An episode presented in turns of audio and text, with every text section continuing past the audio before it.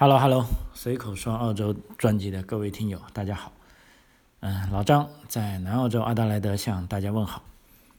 今天录音啊的时候，录制时间是二零二一年的一月十八号啊，澳大利亚中部时间上午十点钟啊，也就是说是礼拜一啊。那么今天啊，礼拜一嘛啊是工作日啊，老张也应该工作了啊。但问题呢，我儿子还在放假。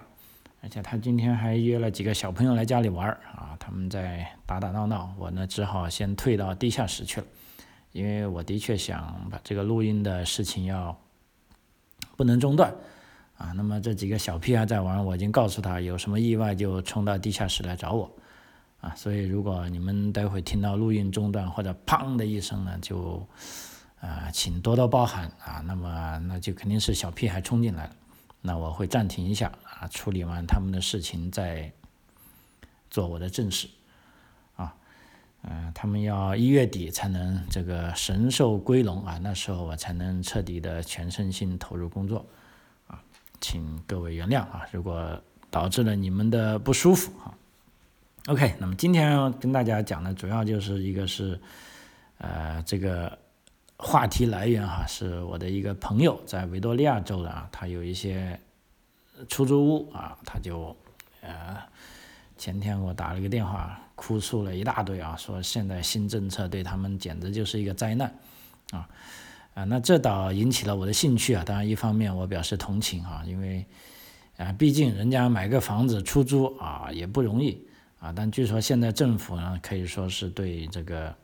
房东管得非常严啊，但另因为另一方面我也很纳闷啊，经常听一些咱们这个无论是新移民还是留学生啊，总是说怎么自己被房东坑哈啊，其实我也帮一些学生跟一些新移民找过房啊，我自己经历过这件事情，但是我所做的这个 case 大家都是非常相处的非常好的，就是说没有人会刻意坑你，也没有人会刻意被去坑。啊，所以我也想通过讲这个维州的这个最新的租赁法，让大家也啊理顺一下，就是说你新到一个地方啊，就是说要用一些正确的方法来办事啊，比如说尤其关于到上当受骗这一个，当然我首先同情这些啊上当受骗的人，不管他是新来的还是来了多久了，但是有一个我。经过一些归纳，发现一个很有趣的事情，就是说这些人多多少少他们都，呃，无论是主动还是被动，都有一些就是说占小便宜的这个倾向。那么结果这样呢，万一你遇到这个经验丰富的骗子呢，那你铁定要上当受骗的。所以在这边呢，啊，在这里我也呃给大家提个醒啊，首先我们来到一个陌生的地方，啊，你大概要了解一下那个地方的情况，然后尽量按法律法规办事。同时呢，就不要想着占小便宜，啊，因为这些小便宜呢，有时候的确是人家啊不小心啊没想到的，但是也有的是故意弄出来的，就请君入瓮的啊。那么如果你这样遇到后种情况呢，那啊，其实老实说啊，你自己也是有原因的啊。好，那么在讲这个之前啊，就先。呃，跟大家分享一个最新的调查报告，就是说，我们知道啊，澳大利亚啊，应该啊是作为全球最受欢迎的移民目的地啊，可以说是至少是曾经的吧哈。那么在疫情后啊，我们这个行内呢也是分成两波，有人就认为啊，移民可能会反弹，那有的人认为呢，移民可能会剧减。啊，因为反弹的人认为呢，就是说澳大利亚在这次抗疫中可以说是在西方国家中取得最成功的，而且作为这个呃国家，它的政府这个领导力也是受到民众的认可，而且关键它是使用了大量的经济杠杆，让所有人啊，也不是所有人，大部分人都感觉到在疫情中还是啊得到了政府实实在在的帮助啊，无论是做生意的还是失业的。啊，还是学生啊，只要你是澳大利亚公民，啊，或者是澳大利亚的 PR 啊，有时甚至是澳大利亚的工作啊签证持有人都多少的享受到帮助啊，觉得这个澳大利亚在这方面做的是非常好的，所以持这个证件的人认为，啊，就是说这个与患难之处啊，所谓见真情也好，所谓这个见到就水浅了之后啊，等于说你才能见到这个沟底是怎么样的。那通过这个疫情，更加显示了澳大利亚这个国家啊，它这个对人民的这种责任心啊跟帮助啊，所以他们认为澳大利亚流入的移民会大量的反弹啊。但反对派认为呢，由于这个疫情的影响，澳大利亚经济其实也受到重创。啊，那么肯定要优先解决内部的人啊，所以移民政策会相对于更加苛刻，那么就禁止人啊这个啊进来，而且另一方面呢，通过不同国家制度之间的对比啊，那么尤其像一些呃发展中国家，他会觉得哎，西方社会也不就是这个样啊，也是乱乱糟糟的，那还不如不去。啊，那么究竟这个数据啊，我们分析的怎么样呢？来看一下，啊，就说，目前啊，这个调查结果显示，尽管澳大利亚人也高度关注移民话题，但他们并无强烈的反对或赞成的立场，而外国人对澳大利亚看法也是类似啊，除了一个国家就印度的国民之外，啊，其他国家公民对澳大利亚作为主要移民目的地的。态度基本上是中性的，啊，因为印度是澳大利亚二零幺八到幺九财年最大的移民来源国，啊，政府应该非常感兴趣。然而总的来说啊，数据表明澳大利亚在移民方面可能会遇到麻烦。虽然去年经合组织将澳大利亚列为对人才吸引力最高的移民目的地，但是现在也可能面临来自其他国家的竞争，啊，比如说加拿大，啊，现在加拿大真的是。可以说是它的配额啊，远远的是比澳大利亚多了几倍啊！而且另一方面，全球从这一次新冠疫情中更加体会到科技的重要性啊。这方面，包括美国在内，美国虽然已经是啊这个门已经关了很多，但是对这种高端的科技人才啊，可以说是大力气的引进啊，简直是在抢人才了啊！包括澳洲的这个 GTI 啊，杰出人啊杰出人才签证，这个八五八签证。啊，那么老张也会在以后的节目里专门讲一下这期啊。目前就等于说，我们可以清楚的看到啊，从移民政策来说，各大移民目的国都在加大这方面的对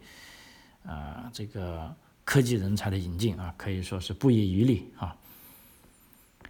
然后再看一下这个调查，尽管啊还有一个移民移民输出大国就中国。啊尽管中国国民对澳大利亚的兴趣程度不如印度国民，但来自中国的啊国民呢，他们的兴趣点呢，主要是集中在澳大利亚的医疗体系，以及这个疫情的管理，以及澳大利亚政府与中国的关系啊，这是来自中国的数据啊，啊，就是调查了中国国籍的公民，而印度国民主要是关注这个签证的种类，还有澳大利亚这个疫情的复苏。啊，移民的机会以及移民中介的工作方式，啊，所以这个 印度跟中国国民呢对澳大利亚的兴趣跟关注点是完全不同，啊，而且这项调查还提示，海外移民常常会依靠政府的网站的翻译来获取信息，而非直接阅读政府官网的英文信息，啊，啊，所以总体来说，这个调查我感觉还是啊比较反映了现实情况。啊，就是说还是正常啊，不温不火啊。那么有朋友问老张啊，到底要不要来？老师说，我个人的观点就还是来啊，这个是我一直以来的立场啊，这个立场也在我的各个节目里也都体现出来啊。而且到现在为止啊，即便在疫情的这种情况，我依然不会改变这个立场，我还是啊，强烈建议有机会的朋友应该都要出来，呃。看一看啊，哪怕留下来哈。OK，那我们讲一下啊，这一期的这个重点，关于也就是说这个维多利亚州的最新这个出租房的这个法案啊，因为我们知道啊，出租房跟房东、出租房的租客跟房东来说，作为两个主体来说，肯定一般认为是房东是强势的啊，因为房东是有钱人嘛啊，那么。作为租客来说啊，作为穷人，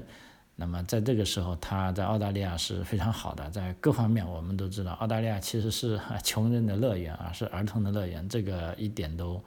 不为过啊。就像在这次疫情期间，我有认识的几个朋友啊，刚开了公司，啊，就还没开始交税啊，现在倒拿着这个疫情补助啊，拿的爽的要命，说每个月这个莫名其妙的就多了两千多块钱，啊，税还没交过，而且这个两千多块钱可以拿一年半，啊，因为总共的补助大概有三万多块钱，啊，他们还可以拿到明年。啊，所以 很多这个以前呃低收入的或者收入比较低的，在疫情补助的情况下，他们的收入啊反而增加了啊，这个也是呃 算是搞笑呢，还是啊不知道了啊，反正就是政府的政策就这样啊，我觉得也应该这样啊。所谓我们为什么要成立这个政府，就是在大家需要帮助的时候得到你的帮助，否则的话那就丛林规则了，是不是弱肉强食啊？这样就不好啊。那么讲回啊，这个改革后的这个维多利亚州的租赁法案，啊，这些规规规定啊，基本上据说有人总结了一下，就说是租客笑了，啊，房东哭了，啊，而且这一次我们知道，这一次维州最大的一次租赁法的改革呢，是这几十年来最大的一次啊。这个法案当时在这个议会已经获得了州议会的这个三读通过。本年本来是在，呃，这个财年啊，也就是说新财年到来之际，也就是说是在去年的七月一号就开始生效了。但是因为当时这个墨尔本的这个二次疫情跟这个四级封城的原因哈，一直延后到今年一月一号，然后最终啊还要延期一下，要延到二零二一年的三月二十九号啊正式开始实习。那三月二十九号呢，我想很多来维多利亚读书的啊。同学，尤其是新同学啊，已经到了。这时候呢，你们将会啊，我觉得这算是一个欢迎你们的见面礼嘛。就是说，这一个租赁法在更大的程度上围绕保护这个租客的权益啊，做出了很多修改啊。所以有的啊，行内人士就看了这个法案，就说啊，就说维维多利亚州啊，这个新的出租房屋租赁法案。是整个澳大利亚各州里面对租客保护力度最大的啊，那么所以我相信在这种法案的保护下，啊，无论是咱们新移民还是留学生啊，甚至游客都应该感觉到更安全啊。但是这里面呢有一个前提，就是说你一定要找到授权的中介，也就是说持牌的中介去帮你办这个事情啊，因为这个持牌政策在澳大利亚是非常有效的一个。啊，管理方式啊，因为你如果找到不持牌的，那如果你受到损失，你是投诉无门啊。包括我们教育行业也是，因为不像这个出租房屋这个行业啊，这个呃中介是强制持牌的。像我们教育行业呢，不是强制持牌的，所以这方面呢，就有时候我们也很恼火，就说我们这些持牌顾问啊，到处都受管辖，到处受限制。而且我们每年还要交啊一笔这个培训学习这些注册费用，而那些不持牌的呢，干了坏事也逍遥法外，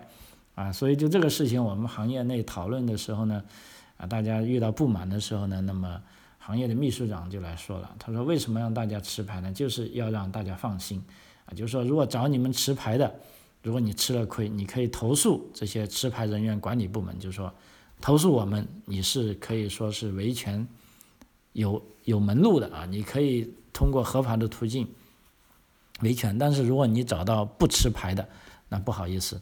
你受骗上当，那没人管你，因为首先你也是在违法啊，所以在这方面我们也啊，在这个节目里也跟咱们听友顺便说一下，就是说来到澳洲呢，真的很多，尤其是专业范围内的这个事情，你一定要找专业人士来做，无论是水管。电工，甚至砍树的，啊，还有这些包括我们做移民的、做留学的，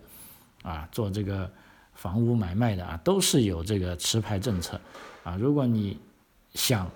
受到最大的保障，那你一定要去找持牌的，啊，即便有时候可能人家贵一点，但是啊，正如我们在这里生活久了都知道啊，就这个是啊，真的是一分钱一分货啊。OK，那我们回到这个维多利亚州的这个改革后的啊这个出租房租赁法案，我们就从这个按时间顺序看一下，它为什么说是在澳大利亚各州里面对租客保护力度最大的啊？首先在租房前是禁止租房竞价，啊，那么在三月二十九号之前呢，就是说租房的时候，租房中介可能会告诉你，哎，你比别人多出房租，就更有助于你租到房子，啊，这个我相信在各个地方都有啊，因为价高者得嘛，啊，但是对不起，在三月二十九号在维州就不行了啊，那么新法规定禁止租房竞价行为，啊。那就说了，就说无论你是房产中介还是房东，你都只能必须给出一个固定价格，比如说一周四百五十块就四百五十块，啊，不能要求或者引导高于这个价格的出价，啊，只有一个价格啊，就是说没有所谓价高者得的这个方法哈。第二，关于对这个撒谎和欺骗的这个规定啊。新的法律规定呢，中介和房东禁止误导或欺骗潜在的租客，而且不能模棱两可，啊，不能模棱两可，怎么样呢？我们举个例子来说啊，就说，譬如说，中介告诉你房子里有这个高速互联网连接，但其实没有，啊，或者网速很慢，那么呢，中介的行为就是违法的，这个很关键，因为经常有人租房说高速，最后发现是电话线。啊，这个是现在新的法案已经不许了，啊，还有就一个很重要的就是说这个押金的啊，就是说磅金的这个规定，啊，这个新的法案规定呢，租房押金最多不能超过四周的房租啊，记得是四周，呃，租价是维州每周房租中位价两倍以上的房子，或者租客愿意支付高额押金的情况除外。啊啊，这个很关键。那之前呢是只有在周租在三百七十以下的房子才禁止房东或者中介多收这个磅金啊。那么新的法律就规定呢，中介是啊租金这个押金不能超过四周啊，除非租价啊租呃租价是维州每周房租中位数两倍以上的房子才能支付。更高额的押金，那么在大多数情况下就不能超过四周了，啊，这个很关键，因为磅金也是有的时候收的磅金太高呢，也是令这个租客也很恼火啊。然后关于这个宠物的规定，啊，那么新的法律规定呢，租客是有权利养宠物，房东如果想拒绝你养宠物，就必须向这个。VCAT 啊，VCAT 呢就是维州民事仲裁法庭申请禁令啊。那么当房东申请了禁令之后呢，法官会根据你所养宠物的类型、出租房的性质、电器用具和固定器具以及其他因素，比如说房东是否过敏等情况，来决定房东是否有权拒绝租客养宠物。哦，这个太难了。也就是说，是房东如果想禁止租客养宠物，需要拿到法庭的判令才可以。那么基本上这个在 啊操作起来呢，就事实上就是你租客想养就养，因为我相信没有一个房东为了拒绝你养宠物，去把这个事闹到法庭上要申请禁令的，因为这对他来说太难了哈。第五啊，这个租客的知情权。啊，那么新的这个租赁法案规定，如果房屋有石棉，啊，房东和房屋所有者必须要告诉租客，啊，另外，如果房东计划把房子卖掉，或者因为现有的抵押活动需要对房屋进行评估的话，房东也必须告诉租客，啊，这个石棉呢，其实是一个有毒的东西，啊，旧的房子呢是有石棉的啊，但是新的房子目前是绝对禁止石棉的。啊，这个在南澳各州，包括我们南澳洲都是，啊，所以你如果你的房子是旧房子，而且有石棉的话，那么现在你就必第一个啊要做的，就房东要做的是，你必须要告诉租客啊，那不告诉就是你的错了，啊，以前呢没有说你必须要告诉，就看你租客问不问，啊，那么现在是必须要告知啊，所以从这个啊让最终让租客做出选择啊，所以这个真的是啊这个房东。啊，房东要哭了哈！啊，这仅仅是入住前的一些规定啊。那么我们再讲一下，当三月二十九号你入住后呢？啊，入住后有什么对这个租客的额外保护呢？啊，就是说，第一是租金上调，啊，新的法案规定，房租要每十二个月才能调一次，啊，就是说你不能说半年调一次，但是之前的规定呢是每半年就可以调一次了啊。那么新的法律就事实上禁止你半年调一次价，啊，还有在这个房屋装饰方面的。啊，规定啊，这个新的租赁法案规定呢，租客可以在不经房东书面同意的情况下，对房屋进行某些微小的改动啊，记住是微小的改动，譬如在墙上安装挂钩、固定家具，或者采取其他安全措施等等。啊，当然了，你做了这种改动呢，你最后退房的时候，你也要负责任的对任何改动进行恢复啊，这个还是比较公平的。啊，此外呢，租客不能对房屋的结构、固定装置、表面进行永久性的改动或者造成永久性的破坏。啊，这个跟以前是一样的啊。还有啊，最低标准就是说对这个啊出租屋的最新最低标准啊，比如说新的法律规定，出租房必须满足最低标准，譬如说要求有配备功能良好的卫生间。要有充足的冷热水啊，记得是冷热水啊，没有热水是不行的。而且房间需要防潮防湿，杜绝霉斑。而且主要居住区需要配备暖气，卧室要安装窗帘等这些保障隐私的设施啊。还有外部窗户应该都有保证安全的啊窗锁门闸，所有外部的门都应有可正常使用的。这个反锁装置以确保出租房的这个门的安全。如果租客发现房子没能达到最低标准，可以要求房东进行紧急修补。此外，房东还需要对出租房内的电器设备进行安全维护。啊，根据新的规定，如果房东偷工减料或者不遵守义务，最高面临一万澳元的罚款以及其他处罚啊。新的法律啊，对现有的违法违规行为的刑事处罚是提高了二点五倍。Oh my god！之前就等于说是要罚四千澳元的啊，现在要罚一万澳元啊！所以这个我觉得非常有意义啊，就是说对于咱们租房子的，无论是咱们新来的学生还是。新来的移民啊，你们都可以对比啊，在维州基本上这样，其实维州只不过是更严而已，在南澳洲也应该这样。比如说这个房子肯定要有冷热水，所有的设施都是正常的。如果不正常，你可以拒绝入住或者让他维修。如果不维修，那那么而且低于最低标准，那么就是房东在违法了。而且啊，这个新的法律还首次推出了啊，房东黑名单啊，之前我记得有。租客黑名单，啊，现在这些啊，对于不守规矩的房东，也推出了这个房东黑名单啊。那些曾经有过违法行为、违法犯罪行为的房东，会被维州民事法庭啊，这个刚才讲的 VCAT 要求违规、要求对违规行为进行整改或者赔偿的房东，将被列入租赁不合规的房东黑名单，而且这份名单将向社会公开。啊，换句话说啊，租客在租房之前，你就可以查到你的这个房东有之前有没有过不正当的行为，啊，而且这个必须要公开的。那既然是公开，你一定是可以查得到的，啊，那么如果你发现你的这个房东是这个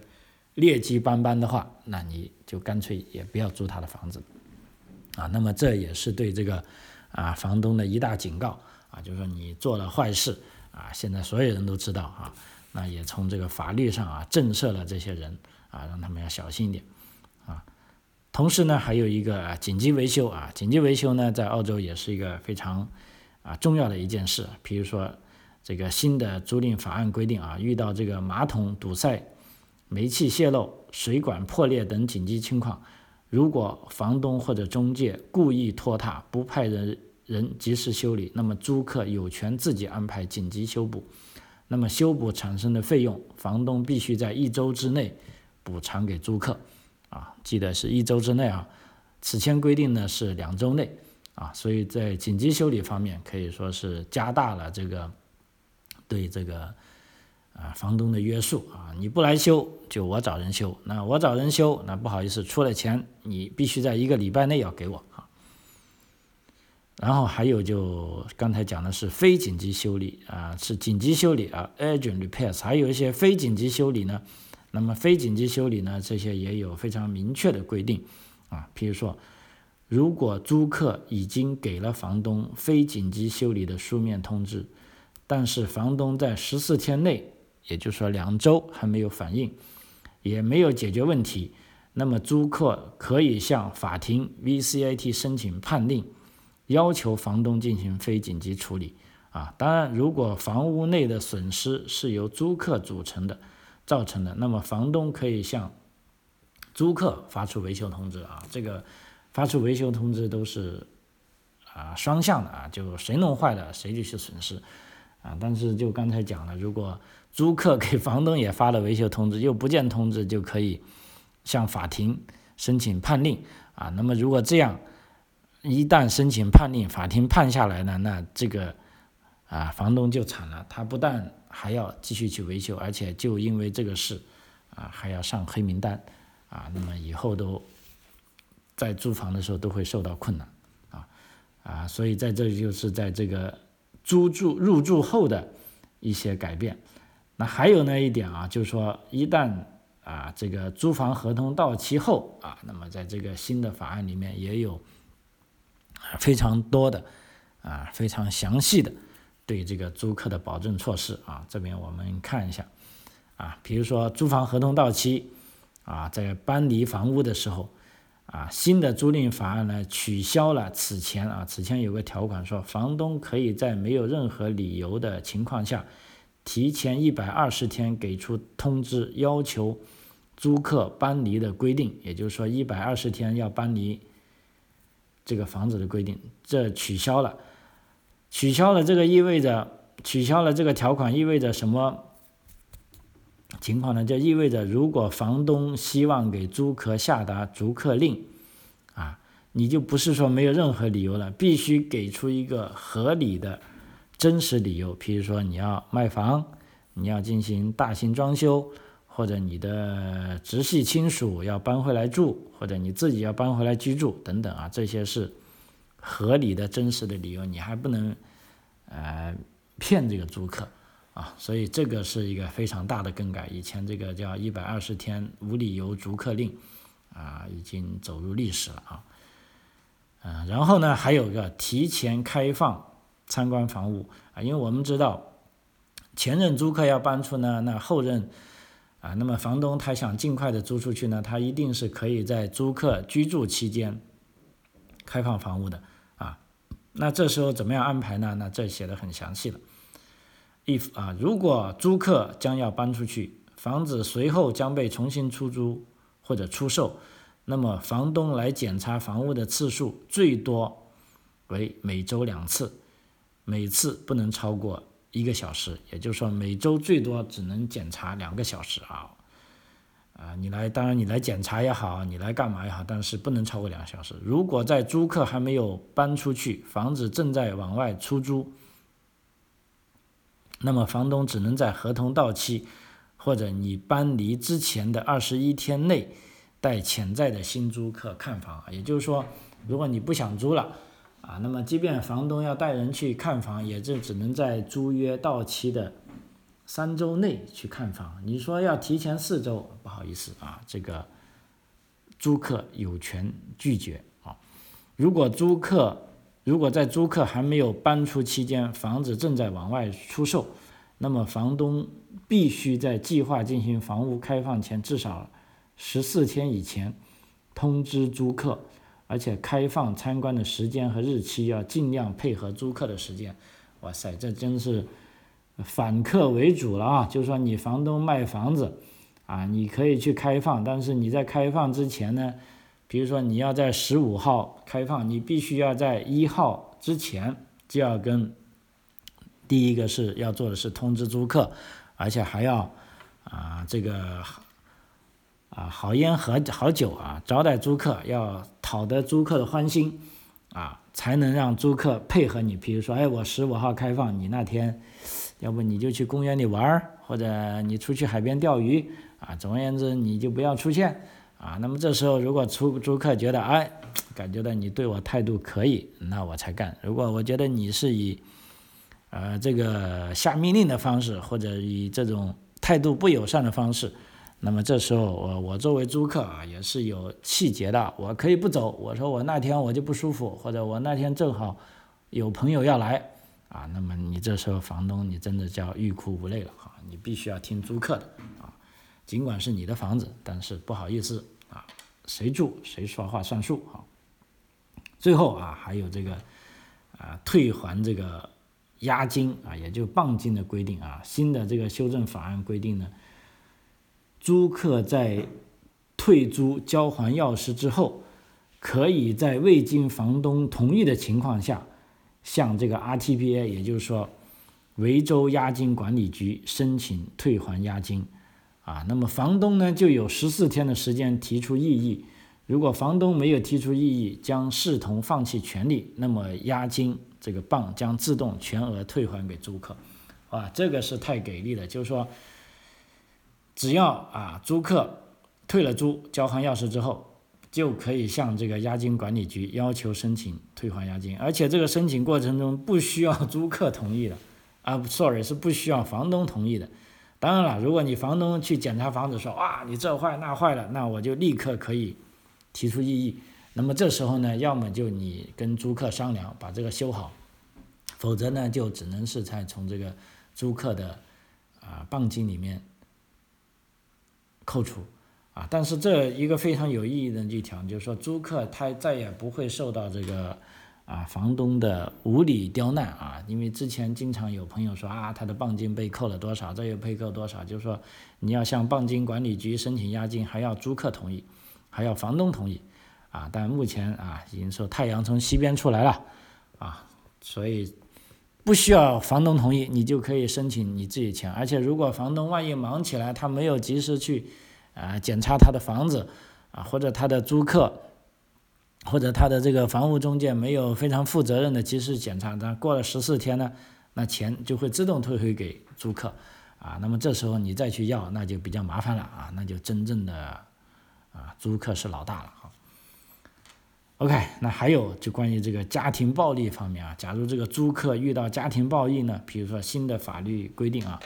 如果租客在家中曾经或者正在遭受家庭暴力，那么租客可以向这个 VCAT，就是说向这个法律申请终止租房合同啊。新法还规定，家庭暴力的受害者没有责任承担施暴者的债务啊，那这个就真的是啊。房东要哭了。如果这一家他们真的是家庭暴力，或者他们假装出的家庭暴力，比如说老公打老婆，如果他们唱双双簧的话，那这个房东就惨了啊！所以你只好乞讨了，乞讨他们能够和平相处啊，夫妻双方不要打架啊。还有关于这个遗留物品啊，遗留啊，这个这个法案真是太详细了。还有遗留物品，比如说你作为租客，你在房子里遗留的物品啊。甭管你是忘记了还是故意的，啊，但是啊，房东必须帮你把任何具有货币价值的物品都要保管十四天，啊，你不能房东就说我拿了自己来处理，不行，你必须要保管十四天。那么保管十四天之后呢，啊，比如说还找不到租客，比如说租客已经啊回国了或者去海外旅游了，那这时候呢，房东可以把你遗留的物品卖掉或者处理掉，哎，记住。尽管是卖掉还是处理掉，但是所得的收益必须还是要交回给你。也就是说，你如果放了一个手机在那里啊，过了十四天，房东卖了，卖了两百块钱，那这个两百块钱如果当然了，中间如果交易有费用，或者房东说，哎，我到处去找人帮你卖，啊，那花了一点时间，他可能扣你五十，但毕竟还要把啊另外一百五十块钱还给你。而且呢，更妙的呢，就是说，你如果不想他卖，你可以向这个法庭申请延长保管手机的时间。比如说，哎，法律规定是十四天之后你不来处理，我帮你处理。但是你可以向法庭说，哎，我现在在海外旅行，或者这个新冠疫情期间我也回不来，我这个东西就放在那里啊，我要求延期来个，再来个四周啊。那么在这四周呢，你房东你也不能把它卖掉啊，你还必须放在你房间里。哎呀，这个真的是房东要哭啊，要哭啊，欲哭无泪，啊，嗯，所以整一个这个维多利亚州的啊新的这个房屋租赁法案就是这个样啊。但是我们记住啊，按照这个澳洲这个国家的这个行政管理制度啊，目前这个法案只是在维多利亚州实行啊，就是说对去维多利亚州租房的同学们啊，小伙伴们应该感觉到欢欣鼓舞。啊，你要做的事就是说，老张告诉你，一定要找有 license 的合法的中介去租房啊，不要去找那些地下租房啊。那么对于房东来说啊，虽然有那么多不爽啊，但是呢，这个倒是我觉得给中介倒是有了更好的呃这个工作量的借口。也就是说，房东事实上受损，一方面可能你在这个新的法规面前，你的啊，要小心的东西更多。第二呢，你的房子还真的可能要交给啊中介来管理啊，这对海外投资客来说是啊一个不利的因素。而且你这个中介应该是要比较给力的，因为目前看来，如果中介看到这个法案，他肯定要向你加价，因为明显来看啊，中介的工作量也增大了啊啊，所以整个法律来说，就是为了啊。劫富济贫吧，啊，简而言之就是说，的确是这样，就是说，啊，把这些有房东的啊，这个责任增大了啊，把租客的权利增大了啊，那么希望这样下来啊，可以保持啊，这个租客跟房东啊，在这个谈判桌上的平等吧，啊，毕竟有钱的，我觉得让一下没钱的啊，总不是坏事。啊，但当然了，没钱的你也不能老是讲的你的愤愤不平啊，因为你肯定比有钱的是欠缺了哪方面，要不人家怎么有钱呢？啊，所以在这个平和的社会啊，大家都坐下来讲理啊，按照这个法律行事啊。好，这一期跟大家分享啊，关于这个维多利亚州的这个最新租赁法案啊，总而言之就一句啊，刚才开玩笑说了啊。租客笑了，房东哭了，啊，啊，即便啊，咱们房东不哭也好，你一定要看到这个新的法规啊，否则到时被人告了或者上了黑名单，啊，都不知道啊，那才惨了啊。那么这个法规呢，啊，就是在维多利亚州实行的啊，那么在其他州的朋友啊，暂时啊供参考一下，包括南澳的，我知道南澳的其实也挺严的，但是还没严到这种地步啊。就所以我们都互相保重吧，啊，好，张口澳洲啊，这一期就跟大家讲到这里为止，啊，非常感谢您的收听，我们下期再见，谢谢。